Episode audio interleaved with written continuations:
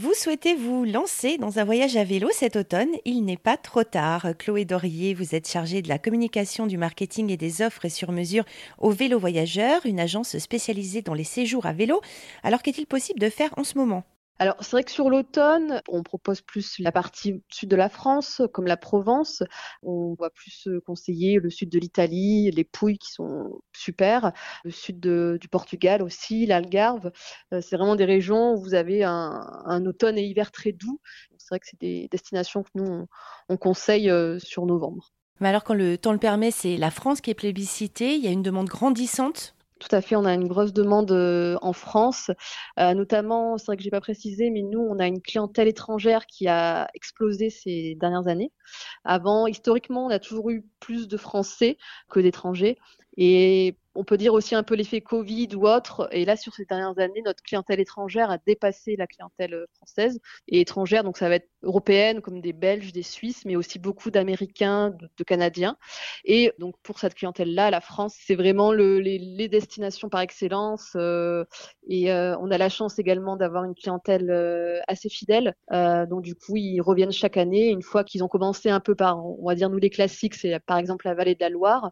L'année d'après, ils vont vouloir revenir tester c'était la Bretagne, puis la Bourgogne, puis l'Alsace, puis le Canal du Midi, puis la Provence. c'est vrai qu'on a la chance en France d'avoir un, territoire très varié avec euh, des paysages euh, très différents d'une région à l'autre, des, cultures très différentes également, euh, de la gastronomie également. Donc c'est vrai que c'est vraiment un, terrain de jeu formidable en tout cas pour le vélo, que ce soit pour les clients étrangers et également français, hein, qui eux aussi découvrent plein de, coins de France très différents de chez eux. Donc ça confirme aussi vraiment que la France est un pays euh, pour faire du vélo.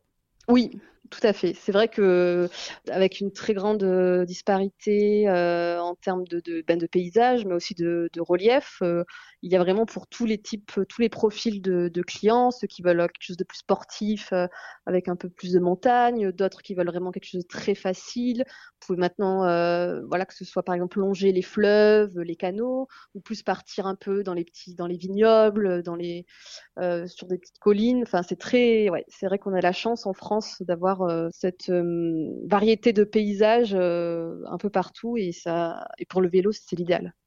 Qu'est-ce que ça permet le, voyage à vélo qu'on peut pas faire avec d'autres moyens de transport? Je pense que ça amène un rapport à l'environnement euh, et aux personnes aussi euh, qui est très différente que si vous faisiez euh, un trajet en voiture. Vous avez quand même une proximité aux choses qui est beaucoup plus amplifiée. C'est vrai que je pense qu'au fur et à mesure qu'on pédale, on ressent pleinement les, les, kilomètres parcourus. On voit au fil des kilomètres les paysages qui changent. Vous pouvez avoir aussi un type de gastronomie différente, la culture aussi qui peut changer. Moi, par exemple, je donne toujours un peu l'exemple parce que je l'ai fait de la Via Arona. On a un circuit qui part de Vienne et qui va jusqu'à Avignon. Vous commencez à Vienne, donc du coup vous êtes en Isère, euh, vous longez le Rhône, vous êtes plus euh, en paysage, vous avez plutôt les vignobles euh, de la côte rôtie. Puis vous descendez le long de la vallée du Rhône, là vous commencez à avoir plus des vergers. Vous arrivez à Montélimar, vous êtes aux portes de la Provence, c'est les champs de lavande, les gens ont commencé à avoir un léger accent. Puis vous descendez au milieu des vignobles jusqu'à Châteauneuf-du-Pape et vous arrivez à Avignon.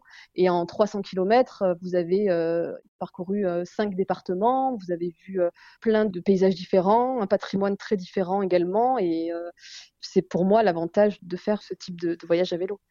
Merci beaucoup Chloé Dorier du Vélo Voyageur, agence spécialisée dans les séjours à vélo. Plus d'infos sur rzn.fr.